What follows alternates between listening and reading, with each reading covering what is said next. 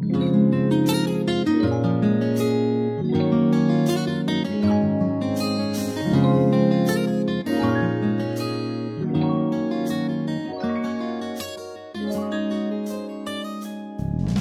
大家好，欢迎来到来都来了，我是主播丸子。Hello，大家好，我是 Nicole。首先呢，要感谢口 Fancy 可糖美瞳对本期节目的热情赞助。我们在节目的尾部呢，会有 Co Fancy 可糖美瞳产品的详细介绍和优惠活动。那接下来是我们的正片内容。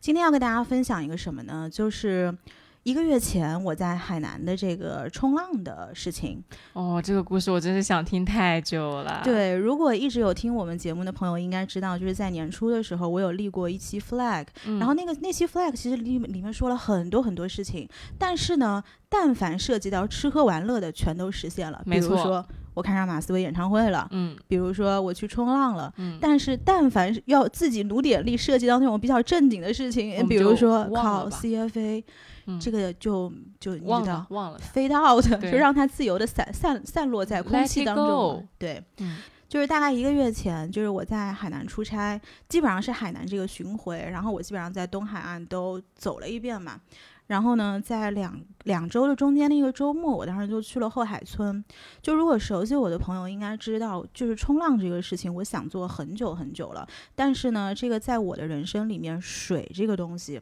一直是一个可以支配我的，就是恐惧。就真的就是恐惧。嗯为什么呢？是因为我小的时候，我外公以前教我游泳，我记得非常清楚。就是我们当时在那个泳池，我外公就跟我说，他说我今天上去拿点东西，他说你就在这个浅水区，你等着，你别动。嗯然后我到时候回来，我就再再回来找你这样。结果我当时不就皮嘛，然后身上就带了那种，就是你不知道有有一种那个游泳圈是卡扣的，嗯你知道吗？就不是那种一个圈你在里面就行，它就是卡在身上的。然后当时呢，我就往那深水区去游，我也不知道为什么，几岁的我，三四岁的我就想要挑战自己，然后我就往那深水区游。哦呦，给你大胆的嘞！结果游了之后，我就把那个扣给解了，我也不知道我当时在想什么。鬼使神差。可是你知道，就是你解完之后，我整个就掉下去了，然后真的是呛水呛到我在里面扑腾半天，一点办法都没有。然后后来我就是被那个救生员给救上来的。就你有没有嗯看过电影里面，就是别人就是给你做那种，然后嗯就是救你上来，然后问你哎还好吗？就打你的脸这种。是是，就是我小时候就是在这种情况，然后后来我外公回来的时候，就看到我整个人就是在呃泳池边上，然后所有人都在围观我。然后自从那一次之后，我整个人就非常非常害怕水，害怕到什么程度呢？就是以前我呃家附近其实有个公园，嗯，然后呢，我每天放学的时候我都得路过那个公园嘛，然后我就跟小伙伴一起走，但是我永远都不会走。靠公园的那一侧是为什么呢？是因为它边上其实有个湖，然后我就就那种公园的湖，不是有很多人划船嘛？我不知道你小时候有没有那种，然后我就特别害怕掉下去，所以我就永离远那么远让我的我你都不特别害你都不怕行。对我特别害怕水，然后呢，我就一直让小伙伴走里面，然后我就会走靠马路的这一边。反正这个事情就是这个恐惧支配我很长很长时间。哎，那你会游泳吗？我不会游泳啊，我到现在也不泳。会游泳。我其实现在会了，就是待会儿我会讲说，其实哦我是为了这一次冲浪，我去学了游泳。哦，但是在这之前呢，其实每次但凡碰到这种水上运动，我都是很退缩的。嗯可是我又很喜欢海边，我非常喜欢阳光跟沙滩。嗯以前不是在国外读书嘛，就是跟呃十几岁，大概大一大二这样吧，然后就是跟那个时候的就是男朋友，然后一起去波多黎各，然后人家让我下去潜水，然后我也不敢，就是浮潜啊。你知道浮潜就是在海边，你把那个头就自己闷下去，但凡你要在水里会憋气，这个事儿其实就能够做成，但是我当时就不敢嘛。然后呢，就跟小伙伴，比如说一起去骑那种 jet ski，就是那种水上的摩托。呃，其实我不知道国内的水上摩托，就是美国的水上摩托都是在海很深很深的海，就是你会跟教练一起，他先带着你，然后慢慢慢慢骑那个水上摩托，骑到那个海的中央，然后几个教练他会在那儿就是把你圈起来，然后你就可以在这个中间玩儿。然后我又记得跟我一起去的小伙伴呢，他们可能这个 jet ski 都开到了呃八十迈，八十迈差不多就是呃一百公里吧，这个这个速度，但是我当时最多只能到六十迈，就是因为我怕水，所以我完全就啊不敢提那个速。其实你说提起速来会翻，肯定也不会翻，而且我身上还有救生衣，但是你整个人就是对于水的这个恐惧的状态，就让你不敢在海里面有大的动作，哦，那你这个其实还是经历了一次比较大的就是 trauma 呀对对啊对对对。这个这个真的是心理上的一个恐惧。但我小的时候啊，我爸很早的时候就总结了我一个特点，就是对于我那种没有尝试过的，然后嗯看起来有一点点挑战的东西，嗯，我会下意识去逃避，而且我会说我不喜欢。就我不会说呃什么我我不会，然后我觉得这有点难什么的，嗯对我会说我不喜欢，我不想尝试，就跟这个菜不好吃一样。嗯，我嗯印印象应该是小学的时候去游乐园玩，然后有一个游戏就是从高空你抓着那个把手，然后这样掉下来。嗯然后这样掉下来滑下来，其实当那很多小朋友都特别喜欢玩，但我就不敢，我又怕中间你要抓不紧你就掉下来了，然后我就不敢去。嗯，然后我爸说：“你看那么多人都去，肯定很好玩。”我说：“我不要，我觉得它不好玩。嗯，然后完了之后，我爸就无语了。我爸说：“那你高兴怎么样行呗。”嗯，但后来我又忍不住，嗯，然后我就自己偷偷的对去尝嗯试，然后我爸就在旁边保护我。我试了一次之后，我觉得哇，真爽。太爽了，然后在那里玩了一下午。对对其实我跟你这个状态是一模一样的，就是后面在很多年里面，就别人喊我去玩这种，比如说水上运动啊，或者是一起出海或者怎么样，但凡别人开口说这个事情是在海上的，嗯然后我就说，哎，不行不行不行不行，嗯，就是我都不经过思考，就是这我是下意识的就真觉得不行。对，但凡这个事儿碰到水了，那对肯定就不行。对，我觉得就是有时候很多事情可能。不是真的不行，但是就是自己给自己设限，然后就是条件反射，觉得啊我不行，或者说哦这件事不可以。但你仔细去想一下，为什么不可以呢？是。嗯，就是从今年，因为现在不是疫情的状况嘛，所以嗯很多人都没有办法出国了。那国内其实玩的东西就这么多，所以为什么像这两年有这么多新兴的运动开始兴起了？嗯好像有很多人去，比如说冲浪啊、潜水啊，或者是呃，在城市里面也有那种就是划水，其实在城市里面是可以冲水的。嗯、就是这些运动起来了之后，我身边就陆陆续续会有朋友，然后他们就先会去玩冲浪，然后回过头来就会跟我说：“哎，你扣要不要去啊什么的。嗯然后第一次其实我都是下意识拒绝的，可是当人家多问了几次之后，我就有的时候看看他们那个视频吧，就其实心里就特别羡慕，就是很羡慕他们那种。就是一开始从就是你一定会被浪打下来，然后到后面有这个上板的成就感，以及到后面最后他们会自由的整个就在板上很驰骋的状态，嗯，就是这个会让我觉得非常非常的羡慕，所以就是有的时候我也会问自己，就是说这种我们以为的恐惧，它是一个真的恐惧，它真实存在吗？对，就有时嗯。候其实心里面那个种子是想要去尝试的，对，但自己都不不愿意去承认说哦，我想要去做这件事情，然后就一直跟自己说啊，不行不行，我我我我不能尝试这个事儿。然后朋友也是叫的时候都不愿意去，但是其实你可能到了三四次、四五次之后，就都会有这种嗯。经验，就是哎呀，我如果去了又怎么样呢？对，要不然我就去试试要不然去许我也可以呢。对呀、对，就这内心总会有这样一个声音，然后嗯越来越久之后，就有有时候就会觉得说啊，那我一咬牙一跺脚，我就去试试啊，嗯我觉得也没什么，就这种感是觉。是，而且就是坦白讲，的确，呃，像今年，就是我我好像是那种，就是每年我一定要找一点新的东西出来玩一玩的嗯那种人。你看，二零二零年的时候啊，就是我们不是也没什么事儿干嘛，然后当时不就 做了一个新鲜事是什么？我有来都来了，我只是喜欢播客，我才做的。哎呦，把你给厉害的。然后呢，今年的话，我就会觉得，嗯，反正以前就是做的这些事情，我也没有什么特别好奇的。那要不然找个新鲜的东西，我就去学学冲浪吧。是不是就是在过去几年里面，这个水的事儿就一直对，困扰你它一直困扰我，就是我总觉得这个事情是可以突破的。然后呢，就是身边有很多真的就是爱玩不怕头磕破的朋友，你有的时候看嗯看他们全身那种是为了冲浪受的伤，你就你会去就是觉得奇怪嘛？就是为什么有人愿意啊、就是受这么多伤，然后这么危险，然后还去做这件事情？因为正是因为这样，而且我知道这些朋友的调性，所以我就知道这个事儿它一定是好玩儿的，一定非常爽，一定非常爽，不嗯然谁呀弄得一腿的伤，是不是？嗯，有道理。对，然后我也我也会觉得，就是他们真正站上板的那种，嗯，就是很自由的状态，以及他们当时那个绚丽而宽广的那个世界，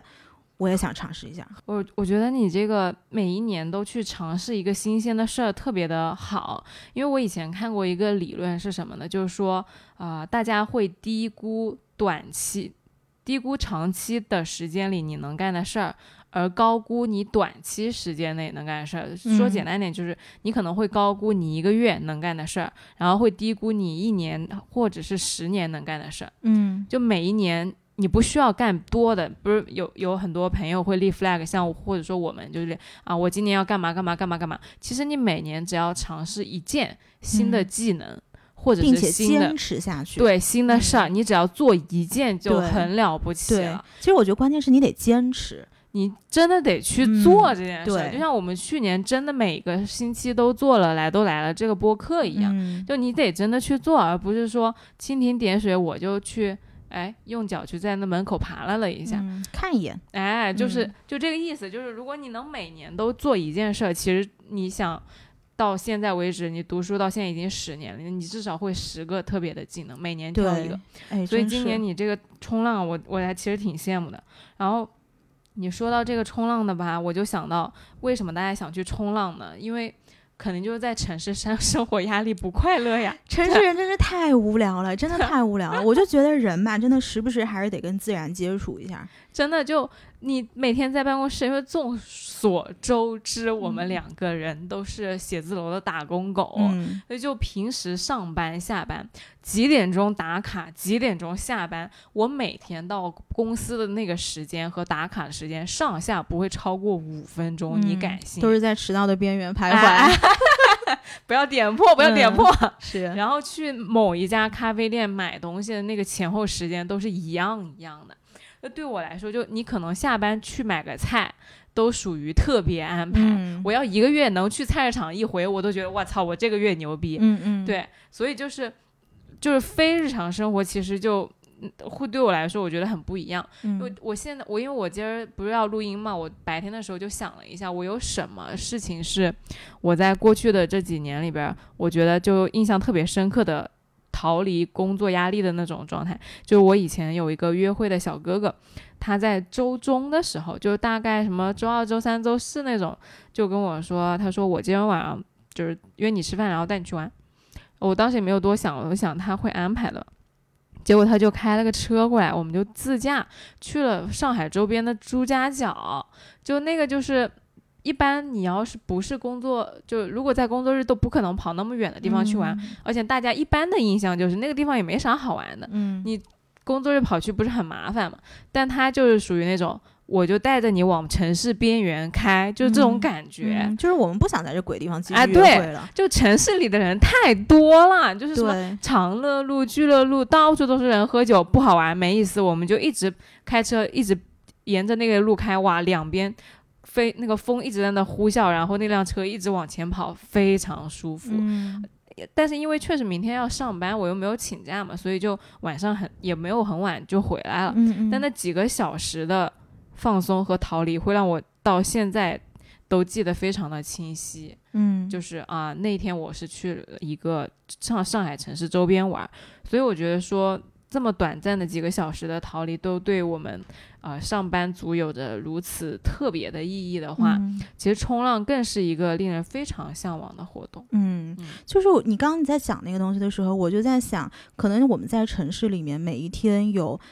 一百件事情你要去担忧，对，但是当你的车离开城市的那一瞬间，你就会好像觉得在这个固定的框架之外，有新的氧气能够输入。没错，嗯，就我就刚刚回想的画面，就是风在呼啸，然后非常的安静的一个是晚上。所以你就可以想到，当我身边这些真的是爱玩不怕头磕破的这些朋友，我跟你讲，我看到他们经常周末从比如海南或者是从那个广东那边回冲浪回来，整个腿上全是伤疤。哎呀，就是真的那种血血丝巴拉的那种伤疤，然后我就会问他们，我们说这东西就这么好玩吗？然后他们也不觉得疼，然后直接手机里面就把视频拿出来给我们看。可能一开始就是真的就是没办法上板，因为你站不稳嘛，你浪过来的时候你自己会失衡嘛，然后到后面几次就整个站上去的那个状态，然后我当时就觉得，嗯，这一定感觉非常自由吧，嗯。然后这一定是一个非常绚丽而广阔的世界吧，嗯。所以到后面我就想说，我说，哎，不管了，我就去找了个那个游泳教练，啊我就跟他说，我说，因为我一开始先问了这个冲浪的客栈，我说，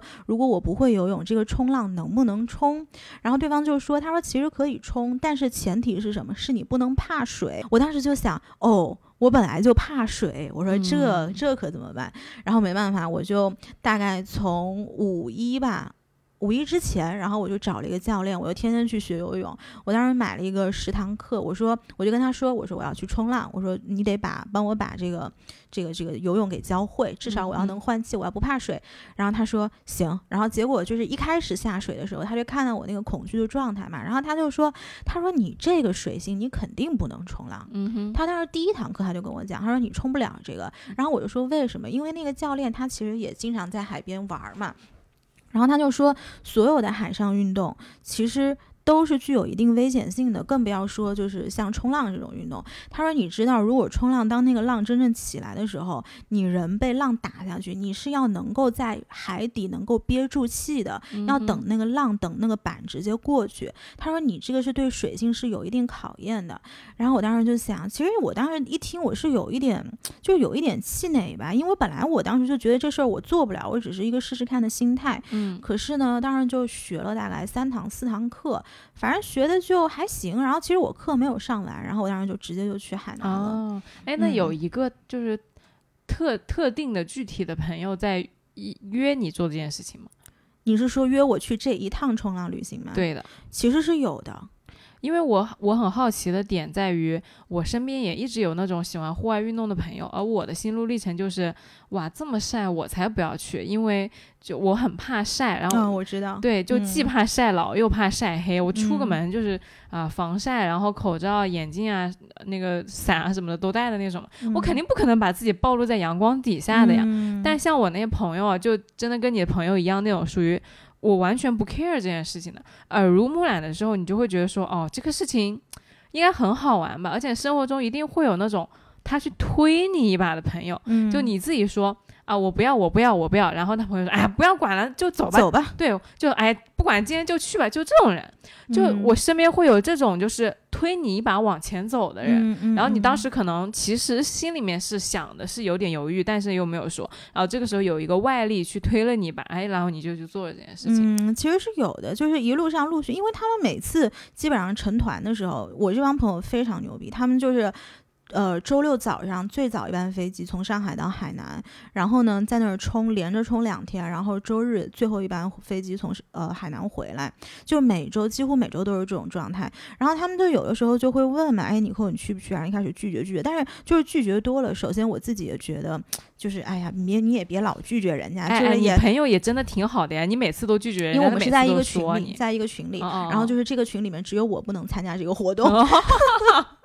然后呢，就是到后面我就会觉得，哎，算了，下次就跟上他们吧。然后，但是现在肯定，apparently 肯定跟他们的节奏已经不是一样的了。不过我觉得也无所谓，反正都就是冲都冲上了嘛。接着说啊，就是当时我在出差这个空空档呢，我就去了我朋友他们一直去的这个后海村。这个后海村呢，如果熟悉他的朋友应该知道，是这两年有非常非常多那种爱玩的或者是潮人直接跑去那儿打卡，然后基本上在社交媒体上也经常会看到那种网红博主在那边住着，然后每天就过着这种非常潇洒的日子。它其实最早就是一个小渔村，但是这两年呢，因为商业起来了，所以基本上已经成为现代人的这种精神乌托邦。就你一到那儿，你就会有一种与外界这种与世隔绝的这种磁场。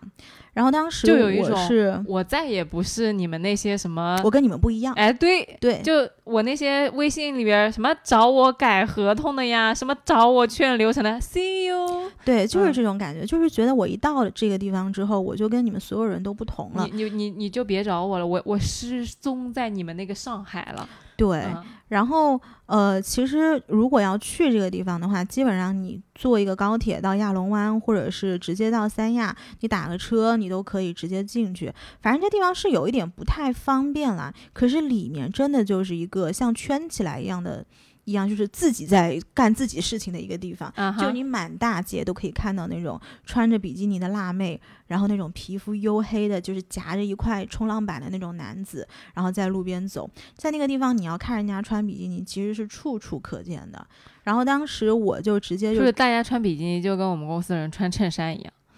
嗯，对，因为它是 它是海边的一片，它是海边的一片这种客栈，然后基本上每一家客栈都是一个冲浪的点，然后它里面都有自己的海上呃水上运动的这个点，然后呢，就是每个点楼上也有住宿啊什么的，然后基本上沿着这个海岸线，就你可以看到很多穿比基尼，然后就是准备下水或者是在呃学习冲浪的这些青年男男女女们。这个村子其实才不到三千个人，但是它驻扎了全国近百分之四十的这个冲浪俱乐部。呃，为什么它火呢？其实如果熟悉海南的朋友都知道，海南整个东海岸从上到下，比如说琼海，然后往下走三亚，然后再往下陵水。呃，亚龙湾后海，这其实一条，它整个海域都是非常适合水上运动的。但是呢，后海好是好在，因为它的浪特别小，它的水域非常稳定，所以就很适合这种初学者去那边学，大概头几节课。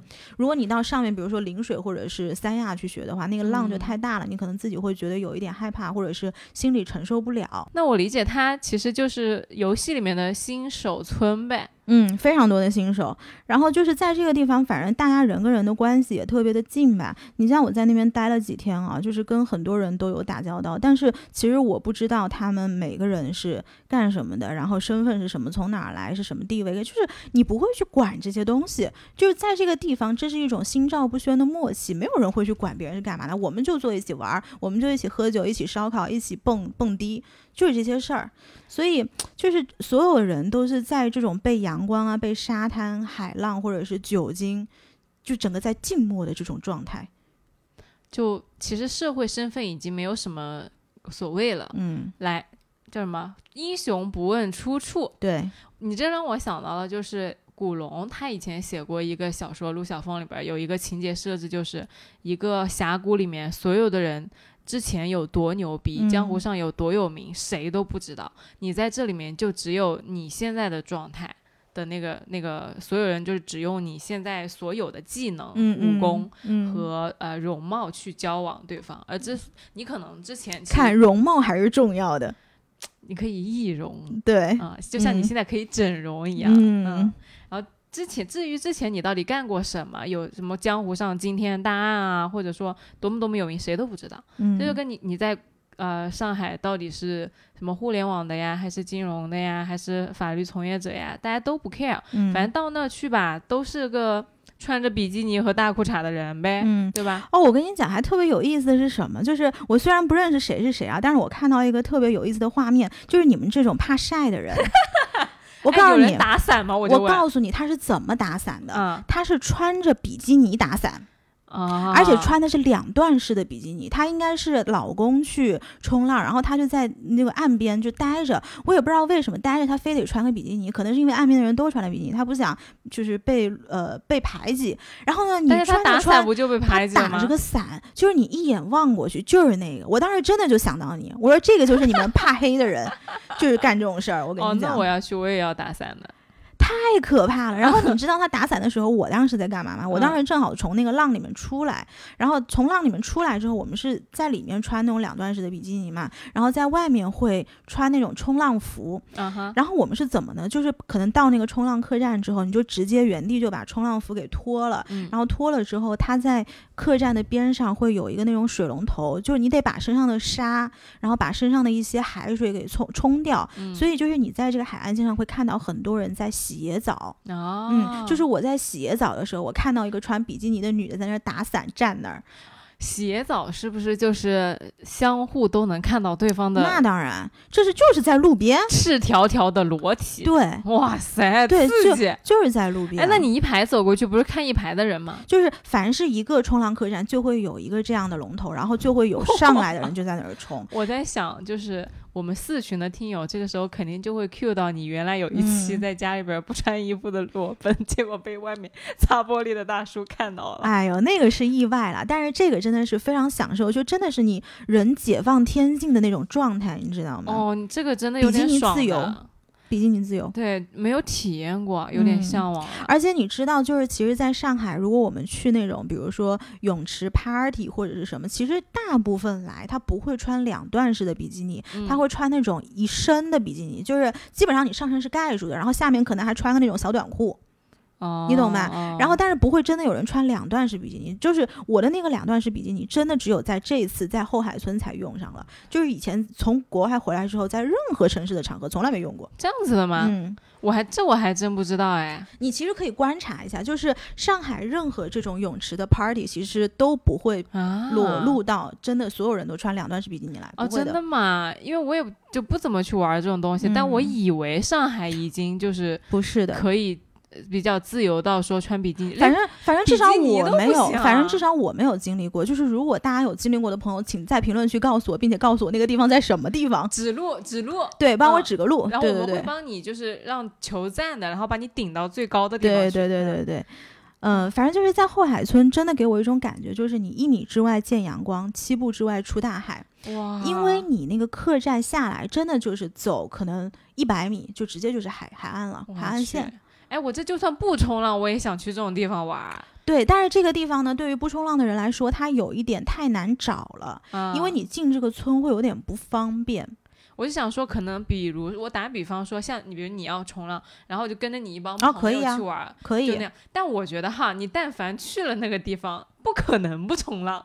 就是你会被大家所感染，你一定会去冲浪的。，对，是的。你想不然就干嘛？拿着 Kindle 读书吗？哎，我还真的就我上来之后，我就是上午冲浪，然后下午就在那个客栈，我就在那儿看书。哦就前面就是海岸线，然后我自己在客栈里面坐着，反正就真的是挺舒服的。哦，这比那种度假的时候找一个海边的酒店去躺着刺激多了。嗯，反正就是不太一样那个感觉。嗯，然后我第一天到那边的时候呢，我当时就找就跟我教练联系嘛，我冲的是早浪，就基本上所有的这些冲浪客栈呢，他会在头一天把第二天的那个浪的时间告诉你，因为他们也要测浪，就是看浪什么时候比较适合新手冲嘛。然后当时早浪是八点钟，然后下午的浪一般是在下午三点左右，但是下午的浪就有点太热了，因为我大概一个月前去海南，其实高温预警已经四十度了，我天，就是你下午其实是顶不住的，就即便你是在水里。会晒伤的吧？晒伤，我当时就早浪，我整个头皮上全是伤。好好好好好，对，因为你防晒，你身上可以防晒，但是你从脖子这儿开始，你一下水就没有办法了嘛。痛吗？当然疼啊！我上来的时候，我不是要冲澡嘛，那个水打在头皮上特别疼，因为你里面全是伤口，就这个头皮上全是伤。然后我待会儿会，说，我从海里上来的时候腿上也是伤，反正就是，哎呀，就是非常爽，但是又非常痛苦，然后又非常的突破自我的一个体验。我妈好说的好刺激啊！对，然后嗯就是第一天早上，我不是跟教练联系嘛，然后八点七点半的时候，我把早饭吃好了，然后教练就他就跟我说，他说你到那个冲浪客栈的一楼，他说我先给你讲解一下，因为其实冲浪就是他一开始会把一些基础的理论告诉你嘛，就比如说你这个冲浪板怎么选，然后比如说有这种比较长一点的板啊，可能是八尺六到十一尺之间的，然后这种就适合这种比较初学者，因为它浮力比较大，然后或者是有那种短板，就是五尺九到六尺八之间的，然后它头部一般是这种三角形，浮力小，它就需要比较多的推力，然后形状好的这种浪会玩得比较痛快。反正就是有很多这种类似的说法，然后他就会先告诉你，给你介绍一下每一个板是什么样的，然后介绍完了之后呢，他就会告诉你一些上板的基础的动作，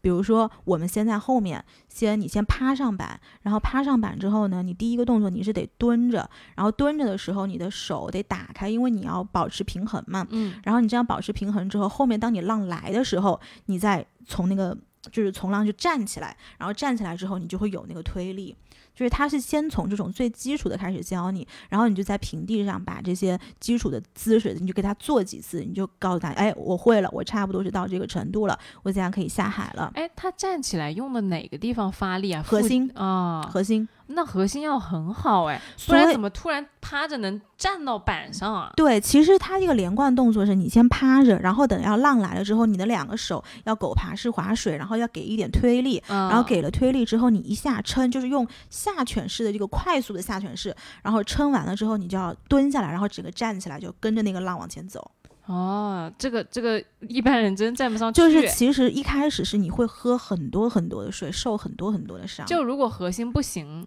对，而且其实我还有一个什么，就是很不好的地方，因为我的后肌腱比较短，所以它其实对于呃我站起来这个动作，它的推力是有点不够的，所以我就是又要又得借助核心的力量，反正就非常累，非常非常累。那会不会有那种就是平时不太运动，然后站不起来的？有，我教练跟我说，他说上次来了一个二百斤的胖子，我的天，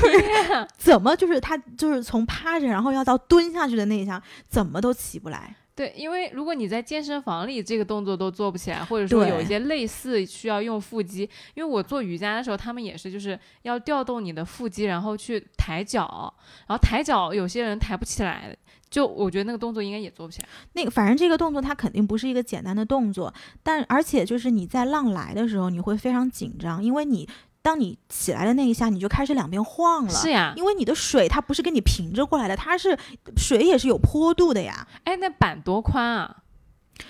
板基本上，你看你如果做瑜伽的话，就是螳螂式，就是这样正好的一个宽度，就是你把两个手掌放在，我就跟一一块瑜伽垫都没有那么宽，没有瑜伽垫宽，没有瑜伽垫，可能是。瑜伽垫的三分之二。哎呦，嗯，挑战有点大。然后，如果是呃，就是技术更好一点的人，他的板会更窄一点，因为你更宽，然后头更圆的话，它就更稳嘛。嗯，对，反正就是，嗯，一开始教练他会在后面就会帮你看浪，他就会跟你说，哎，浪来了，然后就说我叫你站你就站，你就起身，因为你一开始你是没有办法回头看浪教练在哪里啊？教练在我后面。你难道有船吗？还是他也有一块板啊？没有，一一开始是在很浅的地方，就是你人基本上你如果立在里面的话，是到脖子这个位置，对，然后他就会站在水里帮你看，然后他就说浪来了，然后你起身，然后你整个就起来，然后你就自己就往前冲这样子，嗯，他会给你几个适应的过程，但是一开始就是为什么会受伤呢？其实也是因为第一次掉下水之后非常非常的紧张，因为还是那个道理，就是水性不好，就是我整个。因为你人掉下去，是你整个人从头到脚全部就在海底，然后我下意识的你就会把头探出来嘛，就是你自己的求生欲。然后结果我第一次受伤是为什么呢？就是因为我一掉下去，马上把头探出来的时候，因为你人掉下去，板是在你的后面的，当你下一个浪或者是鱼浪过来的时候，你这个板。他会把板往前推，如果这个时候你马上头就起来，它整个正好打在你的头上。我靠，好痛啊！而且那个板很沉很沉，非常重，这个东西打晕了吗？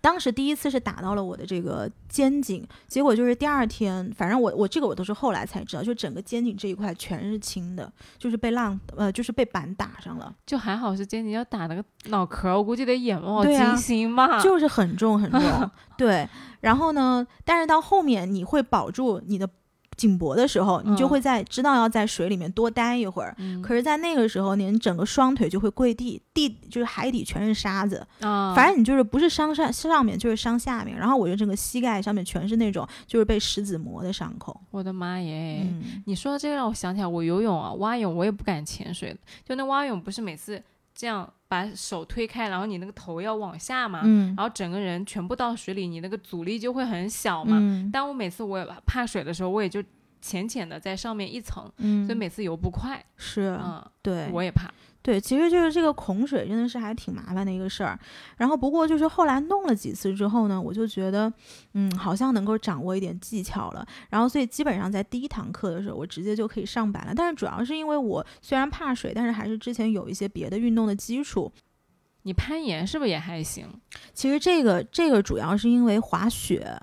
就是如果有滑雪的。呃，经验的朋友，尤其是滑单板的朋友，其实相对来说上板会容易一些，或者是有玩过滑板的朋友，因为他们其实是同一个感觉。哦 OK，对，所以这就是为什么很多呃在冲浪，因为你说冲浪毕竟比较远嘛，我们也不可能一直去海南。然后你像我这帮朋友，他们每次回到上海，他们会继续去练什么？就是练滑板。哦，嗯，我还我特别想去攀岩嗯，啊，但说到现在也没去。攀岩其实挺容易的。我是真怕我核心不行。呃，但是攀岩用的其实不是核心，攀岩用的是臂力，嗯，就是你到后面，如果你要撑不住掉下来了，绝对不是因为你核心支撑不了，是因为你的手实在是拉不上去了，手上没劲。哦，嗯因为我之前划船的时候就发力错误，他们说划船的时候就真的一人一只小船，划很大很大一个湖，划两个小时，然后完了之后他们很多人用背部发力，然后嗯去划那个船，我是用手的，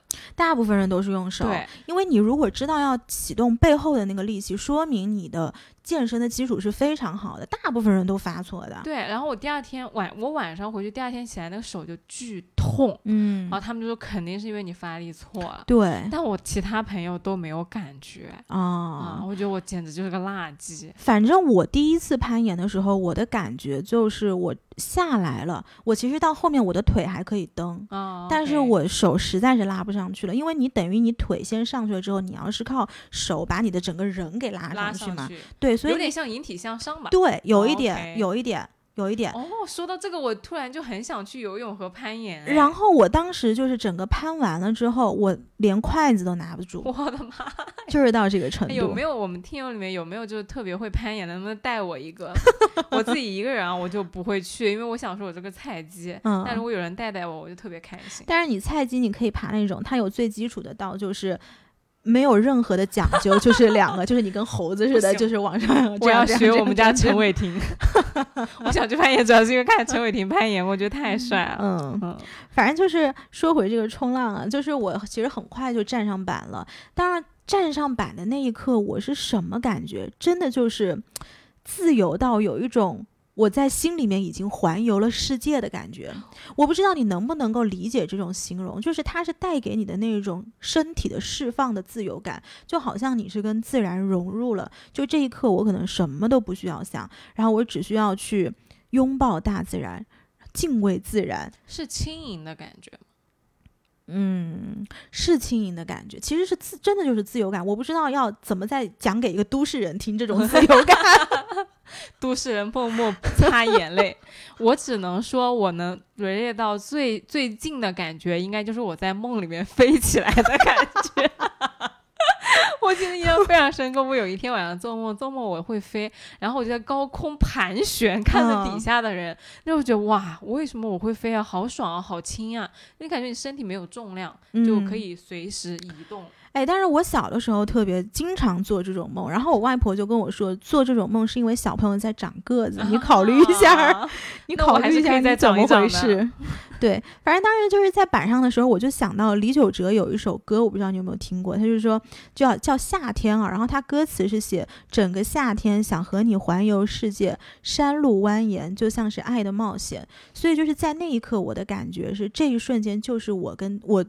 承诺给大自然的一个爱的冒险。我觉得是你给你自己的冒险承诺。对，有可能，哦反正就是特别特别的爽，而且它里面还带着一点成就感跟自豪感，就是仿佛是我向我内心那个不认输的自己交了一份答卷。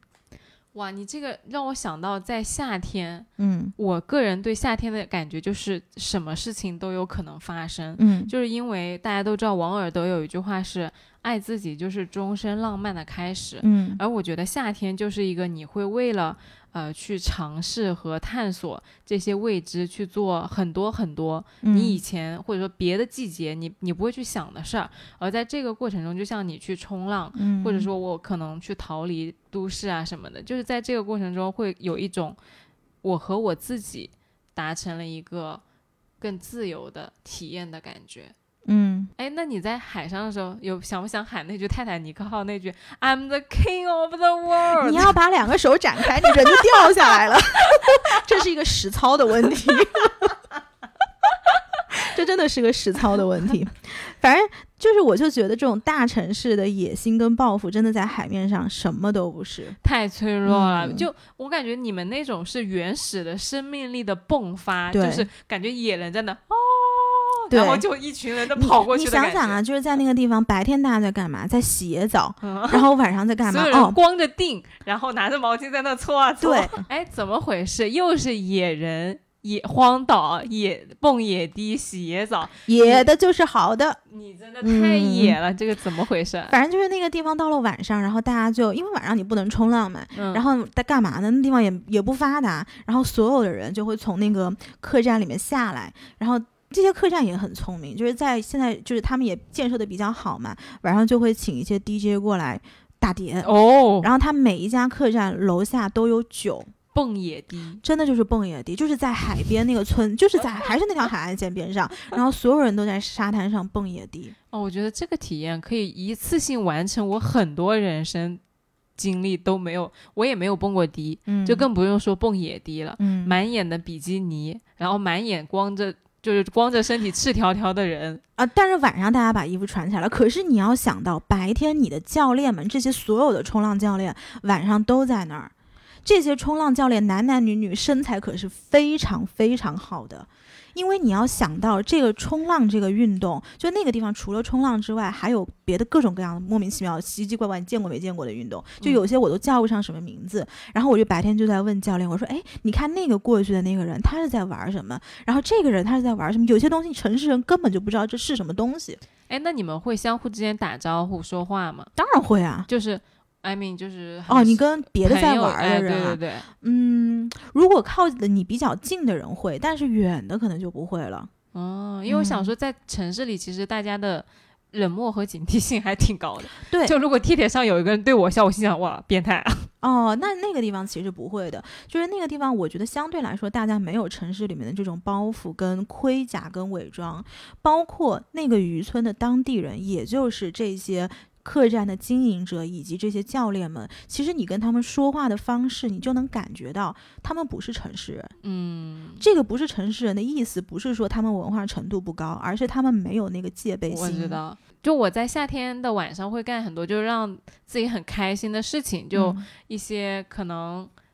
刻意把自己调到那个轻松和呃 chill 的状态，包括就是我连着四天都跟我室友说走走走走走，下班下班回去叫外卖看电影，然后我们四天看完了两部剧。然后呃，两部电影，看到那种就是晚上两点钟，眼皮子已经睁不开，躺在沙发上睡着了，都不肯回床睡觉。嗯 我室友说：“哎呀，哎哎，那个明天明天再接着看，去睡觉就这种。”然后那个时候呢，其中有一部电影，而且我们看电影是不挑，说没有计划的，我们就直接打开爱奇艺，说：“哎，看这部电影怎么样？那部电影怎么样？”其其中有一部电影呢，我看到那个封面特别的 love and peace，然后封面就是蓝蓝色的海，嗯然后一块大的木头上面躺着两男两女，哎，我想，哎，夏天合适，点开是不是冲浪？然后看，果然是冲浪的那种，然后看瞄了一眼剧情，我当时没看懂那个剧情，我室友就跟我说那个情节是怎么回事呢？就是一对从小在澳洲海边长大的闺蜜。后来他们分别生了一个儿子，儿子呢也是一直在海边长大的。结果这个家庭呢，就是一直住在澳洲的那个相当于一个小村子里，嗯对，就跟你那个设定是很像的。但是其让大家比较难以接受的点是什么呢？嗯是那这两个儿子长大之后分别爱上了对方的妈。妈妈，嗯对，他那部电影的英文名字就叫 Adore，就喜爱爱慕。嗯嗯但是那个中文名字可能忘年之恋忘年之恋，嗯对对对。然后他就以这个为基础就展开。其实大家听这个剧情好像听着挺香艳、挺刺激，其实没有。他那个画面特别的清新，大段大段都是在冲浪，而且他冲的那个浪就你刚刚说那种巨大浪巨大的浪，就能把人淹没那种浪。嗯赏心悦目，那里面的几个演员身材巨好，哦是，对啊，就嗯特别自由，你他就像小鸟一样穿梭在那个海浪里面，一点都没有那种被束缚的感觉。对。非常的灵活，你觉得这是个人吗？这就是个是动物。我记得你当时跟我讲的时候，其实是丸子先跟我讲这个电影，然后我当时才去看的嘛。然后你当时还问，你就说这个怎么这这么奇怪，其实从我们城市人的角度上来看，这个电影是有一点不适的。对的，然后，但是呢，我把我自己再带到后海村的那个状态，就是你就像你说的，我们其实，在那个场景，我们就是自然中的一部分，没有这么多束缚，然后没有这么多。嗯，就是脑子里面想着，或者是你的盔甲，你就是想去做你自己想做的事情。就是这个事儿呢，如果放到海边，它可能就比较容易理解了。嗯，就我在看那个电影的时候，我会觉得说啊，就是很奇怪，但他电影拍的呢就很唯美。很唯美，而且很清新，就没有那种说欲望在纠缠，然后撕扯的那个感觉。相反，就是他的进度很快，就这两个人相互对对方的那个妈妈，就是发生了一些事情之后呢，那两个闺蜜就知道了，知道了完之后，她们就呃谈了一次天，然后就深入交换了一下自己的感受。但是感受完了之后呢，可能试图停止，但之后又继续保持了那个状态。嗯然后四个人就是你看上去就像两对情侣一样。嗯而这个事儿，我当时跟我室友讨论，我说就是你看我们现在这个状态肯定是不太能够干不了这种事儿。对，就我们觉得很奇怪，不能理解。但我也能想，就是经过你刚刚那个描述，可能人在海边，或者说在一个呃远离都市，你的社会身份没有那么明显的情况下，作为一个人，我只是喜欢上了比我大个二十岁的另外一个人，嗯其实也是比较自然的一件是事情。，其实就是在那种场景之下，人跟人之间的距离是非常近的，就是那种心理的距离会比较近，你也比较容易跟人家敞开心扉。你会发现，跟他们交流的时候，他们会更加愿意告诉你一些真实的情况，而且愿意而且没什么防备。听你的，就是在聊天的东西。因为我很能发现，我在工作的时候特别不耐烦听别人讲多余的话。嗯，我就希望大家把自己的想法浓缩在最精炼。你能用三句话给我讲完，我就不接受你、嗯，这就是典型的。都市人。对我就嗯非常典型，而且如果一旦让我听到对方讲话讲不明白的话，我就会打断他，并且提问，嗯，你就给我回答是或者否。嗯，所以在这种情况下，我是能够去，在你刚刚讲的那么一长段的故事里面，我会觉得说，那大家聊天的状态肯定跟我就是工作状态是差别很大的。对，就是我从海上上来之后，我就坐着就跟客栈里面所有人在聊嘛，因为反正大家都坐在那个边上，嗯然后你也不用管，你就自己就往那儿摆，就往那儿台阶上一坐，然后别人自然会跟你聊天。你要问别人什么，别人也自然会答你。哦，然后你能想象在地铁上的时候，你旁边的人跟你聊天吗？或者你在等地铁的时候，你前面的人，哎，你早你吃的什么呀？对呀、哎，你这个咖啡在哪里买的？奇怪了，就很奇怪，我在街上看到那种就好看的小姐姐，我有时候会想，哎，我想去问一下他那个这条裤子在哪买的。我有时候就想想，我也不去，嗯，就会觉得说，大家在地铁上真的是就 poker face，嗯，嗯是。然后当时我坐下来之后呢，我那个教练就在跟我分享，我就问他嘛，我就说你大概什么时候开始冲浪的？然后他就说他冲了有六七年，然后呢，他就在跟我分享他以前去赶那种。台风天的浪，就他们教练其实已经没有办法满足这种什么海岸线边边上冲一冲，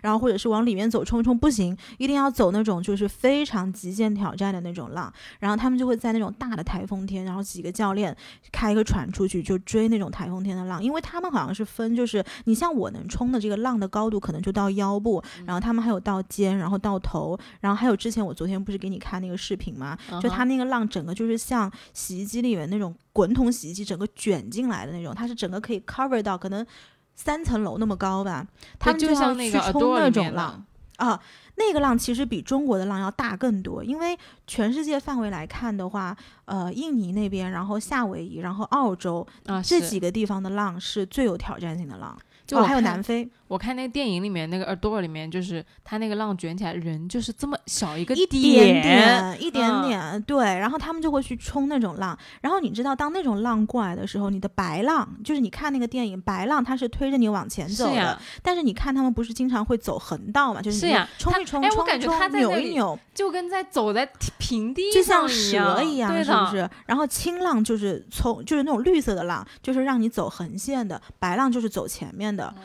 然后他就在跟我讲说，他以前去赶台风天的浪的时候，其实有一次差一点整个人就过去了。就 就那个真的是极限运动。然后他们就说为什么呢？其实当那个卷滚筒洗衣机那个浪真的卷过来的时候，其实你人不一定能够划过这个浪，就你不一定能够冲破这个滚筒。嗯哼，所以当你没有办法冲过去的时候，你下不了浪，他们叫下浪，就是你下不去的时候，你整个人就会被卷进浪里面，那你就会失衡嘛，你就会从板上掉下来嘛。嗯那你掉下来之后，你就自然就会到海底嘛。但是那个你可能可不是什么岸边的这种几十米的水，那你就是掉下去了。那你怎么办呢？你要等那个浪过去，而且你你的板是跟，就是它其实冲浪板上是有一根绳是绑在你的脚上的，所以其实你跟板是绑在一起的。嗯然后你就得在底下憋住水，然后憋气，憋气，就你得憋气。然后嗯当时我那个教练在底下憋了快一分钟，就是等这一波台风的这个大浪过去。哦然后我就说：“我说你怎么憋得住呢？”嗯，他说：“这个时候你憋不住，你就真的挂了。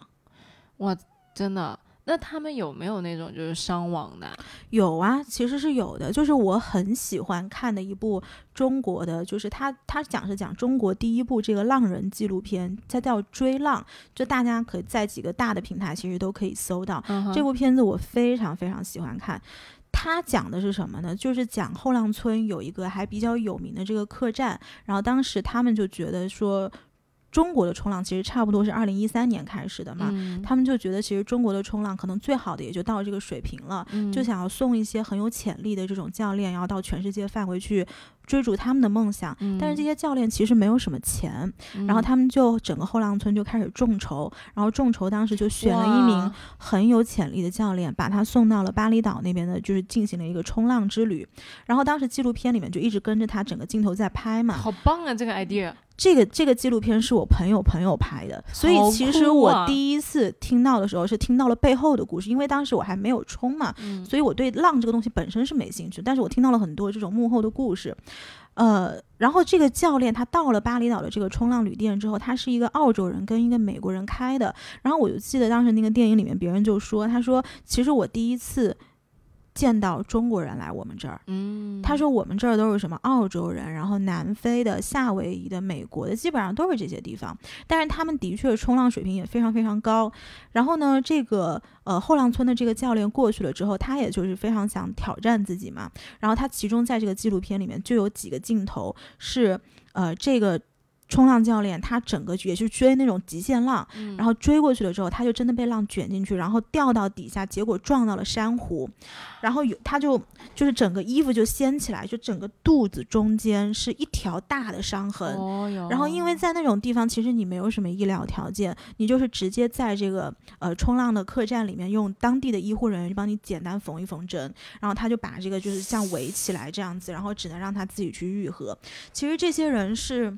呃，就是我觉得他们真的是一帮在追逐这个，就是在追浪的过程中是，怎么说，真的是用挑生战自己，命在用生命在追追浪，这真的是用生命在去挑战自己。对，然后当时我看这个纪录片的时候，其实就一直想到那个有一部纪录片叫《Free Solo》，其实我知道嗯这个片子应该很多人嗯看过嗯然后为什么我会想到他呢？是因为当时在那个追浪的纪录片里面，就是那个追浪的教练他就说了一句话，他就打电话给他的女朋友吧，应该是嗯他女朋友其实还在国内，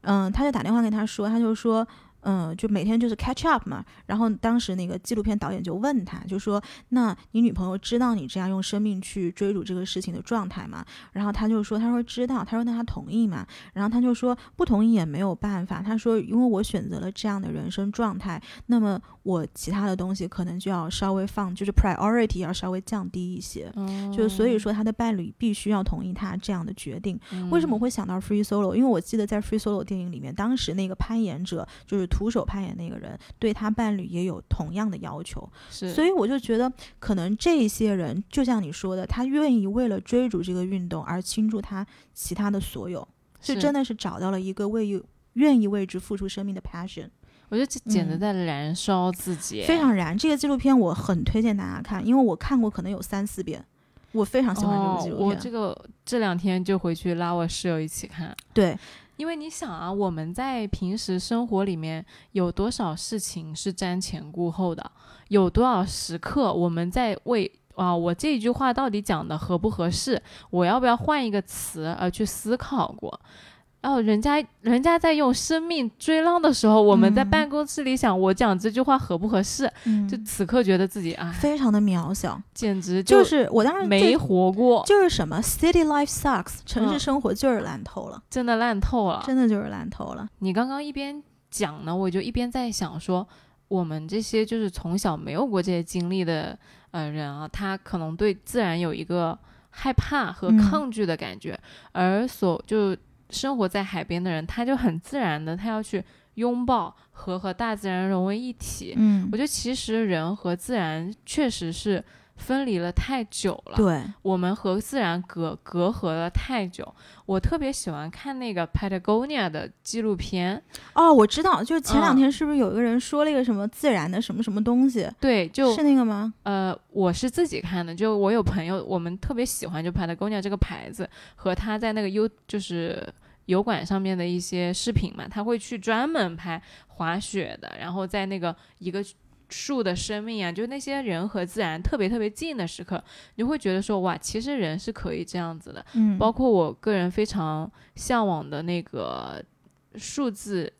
游民，这个 digital nomad 的那个生嗯。活状态，其实都是因为你的心是自由的，你不想把你自己的身体困在写字楼里面，嗯，所以你选择了去。尝试用你的生命去实践更多的可能性，嗯用你的时间一年又一年的时间去丈量这个世界的另外的生活状态。嗯，其实我觉得这个是非常需要勇气的。而我们在讲这些话的时候，你就在想，我们到底有什么可以失去的呢？嗯，我一直在想这个问题。对啊，就我到底有什么千万家产等我去继承吗？就是什么东西拉住了你，非要在城市过这样被绑住的生活？对我为什么就不可以去体验这样的人生？嗯，我一直在想这个问题。嗯，就像我们开头其实讲的，就为什么我一直害怕游泳？为什么我小的时候就是其实是同理的，就像我可能十岁的时候不敢从那个游乐场那个高处拉着那个把手往下掉，为什么你这么多年一直怕水？而为什么现在我一直在心里向往着那些自由自在的生活，而我不敢去做这个尝试？嗯其实我觉得大家每一个在向往别人生活状态，在向往觉得说生活在别处的时候，你都可以去问一下你自己，你到底现在此刻为什么不能马上变成那个样子？没错，就是这个经历，其实让我知道的是什么呢？就是这个世界不仅有钢筋水泥，还有波光粼粼。嗯就是我觉得一方面，可能我们应该去感激那个理性的、顺应规则的，在城市里面疯狂运转的自己，因为我们自己其实也很辛苦。我觉得这个部分我们需要感激我们自己。对，但是呢，与此同时，我们也应该做出那种决定，是大胆的放出那个感性自我，去享受这个世界，去拥抱自然的那个自己。就毕竟这个世界它不仅有钢筋水泥，还有爱、有自然、有艺术、有审美，有很多值得我们去探索并且热爱的东西。有美的东西，有激情的东西，有把自己的美去放大的东西。嗯，嗯，找到一个自己喜欢的 passion，我觉得人其实眼睛里面闪着光的样子是特别美的。诶，那接下来我们就要开始介绍和我们这个向往的眼睛里闪着光的样子特别契合的美瞳产品。嗯可糖美瞳呢邀请我们做了这样一期一个夏日大水花的主题，而这一次他们推出来的新品高光 Pro 泳池派对主打的呢就是眼睛里面的水光感。我可以来先给大家说一下，因为我长期对美瞳其实有一些害怕的嗯点在于，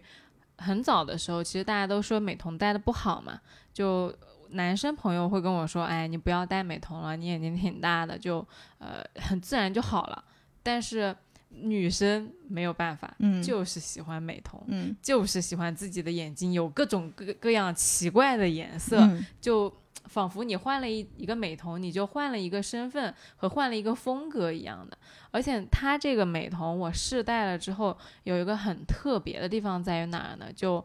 我习惯戴的那些美瞳都是花色是一棱一棱的，就是很明显你能看得出来散开的。哎，对，就那种有点像伞的那个骨架一样去散开的。但是我没有戴过像 Cofancy 可糖这样的，它的那个设计是主打的就是水光系列，在那个灯光和外边有光的地方照出来呢，是那种你眼睛看起来水波涟漪、波光粼粼的那种感觉，嗯像那种亮亮的，有一点含着那种晶莹剔透的感觉，像嗯我小的时候玩的那种，就是我不知道你有没有，弹珠是不是？哎，对对对对，嗯那种我们叫猫眼的那个东西，猫眼不是宝石吗？就有点像，嗯因为它特别特别漂亮。我们小时候很喜欢收集那种五光十色又很光滑，没有那种磕磕碰碰的那种小、嗯小弹珠，就真的特别像那个东西。我戴上之后就惊叹说，我这是回到了小学五年级，嗯我自己喜欢的那个小弹珠嗯啊、而且它那个眼波流转的时候呢，你就会感觉自己好像眼睛里就是含着光的。而且你不觉得，就是我之前听别人说过一个说法，你怎么看这个人的年纪，其实看他的眼神有没有疲态，对，越有没有年？轻的眼神里越有光。就有没有那种闪烁着的那种小小的光芒的感觉？嗯包括其实很多就是我们在看综艺的时候，说女明星喜欢一个男孩子，就是说看着他的时候星星眼，嗯，其实就是这个感觉，我就有点像，就对。看着他的时候那种笑眯眯的状态，哎，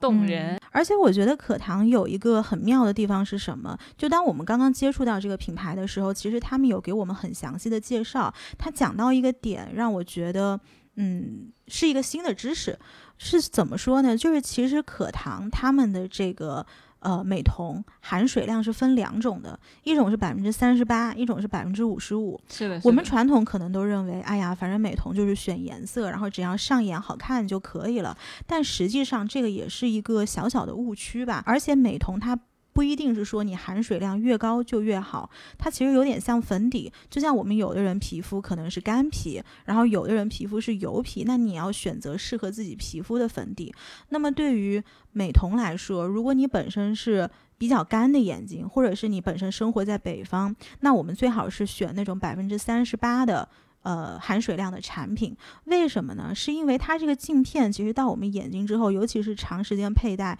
会有点像海绵，就它放在你眼睛之后，它反而会吸走你眼睛里的水分。是的，是的，所以就是说，如果我们在北方生活，或者是我们本身是上班族，超长待机就选百分之三十八含水量的；如果我们是在生活在海边或者是南方比较湿润的地方，那我们就选百分之五十五的含水量，就按照这个标准去选，一定是没有问题的。哦，也就是说，嗯上海从今天开始进入梅雨季，我就可以选百分之五十五的。哎，他们跟我讲之后，我还自己去看了一下那个隐形眼镜，我自己的就是平光隐形就是没有不是美瞳，就自己的隐形，嗯，就是百分之三十八的。哦，嗯，但是我之前你看我戴了这么多年的隐形，从来没有去研究过这个事儿。我之前是不知道有这个三十八跟五十五的差别，嗯，但是我是知道，就是日抛不一定戴着比月抛好的，因为我嗯眼睛一直都很干。我就问过我在日本的闺蜜，她就跟我说，其实你戴那个日抛，如果戴久了，它会吸你眼睛里的水对的，其实就是这个原理。但是她没有嗯直，就大家没有直接把这个概念给拎出来，嗯，所以就是接触到这个的时候，会让我觉得说，这个呃可糖它有在为消费者做一些做考虑。哎，对，有一些嗯深入的研究。而且他们还有一个什么很好的呢？就是我们看这个美瞳啊，虽然这个东西非常小，但其实呢，它需要制作精度是还挺高的。嗯就可糖他们的这个生产线呢，是台湾地区以前生产半导体的这个厂商，他们独家推出了一个叫一模一片的生产标准。因为我们知道，凡是制作美瞳都是要开模的嘛。那么对于可糖来说呢，它一个美瞳模具，它只生产一片美瞳，它就能够防止这种反复利用的过程中可能会有一些磨损啊，同时会有一些比如说细菌的滋生啊，就确保每个镜片它都是光滑舒适的。那么它其实这种成本来说还是蛮高的，所以当时当品牌跟我讲到这个点的时候，我心里有为他们稍微鼓掌一下了哦，并且还有什么，就是这些模具呢，他们最后会把它拿过来统一收回来，溶解之后再做一个处理，就跟这个有一些设计师品牌联名之后就做成了环保袋。反正我觉得整个品牌的调性啊，或者是他们的一些为消费者考虑的思维啊，我觉得还是蛮好的。所以当时我就跟丸子说，我说这个品牌也许我们可以帮他来做一期这样的节目。然后我挑过来挑过去呢，其实结合了它的名字，然后它的颜色，我我得给大家推荐两款，因为我实在选不出来。嗯第一款就是雨水薄荷，我光听这个名字，不论它什么花色，眼神就已经出来了。对我就想买它。嗯，你想想，在夏天，雨水、薄荷。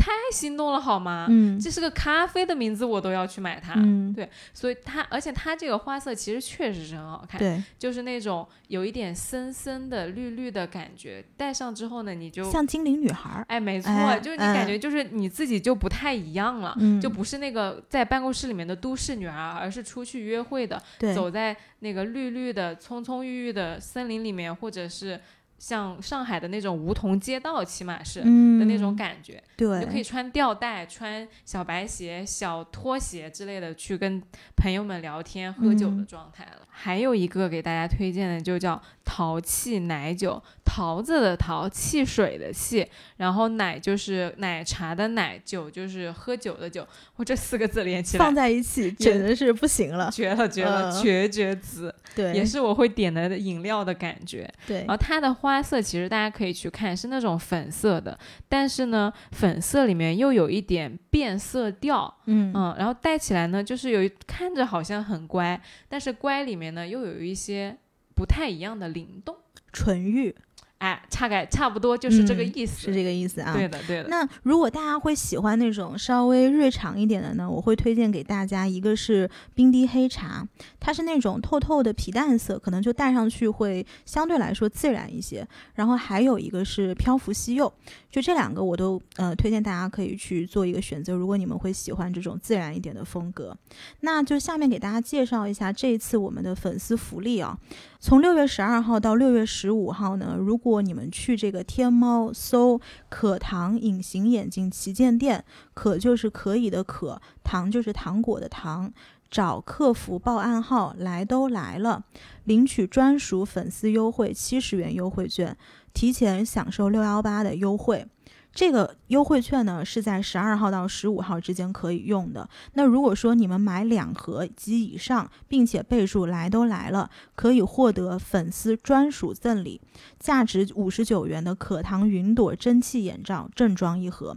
这个活动呢是截止到六月二十号之前都有效的，也就是说，如果你们没有在六月十二号到六月十五号用“来都来了”的优惠券，而是参加了这个六幺八的活动的话，那么你们还是可以备注“来都来了”，可以获得这个赠品。如果你们在六幺八之前想要先得到这个隐形眼镜的话，你们可以在十二号到十五号之间用我们的优惠券来匹配六幺八的价格。说实话，蒸汽眼罩我还挺心动的，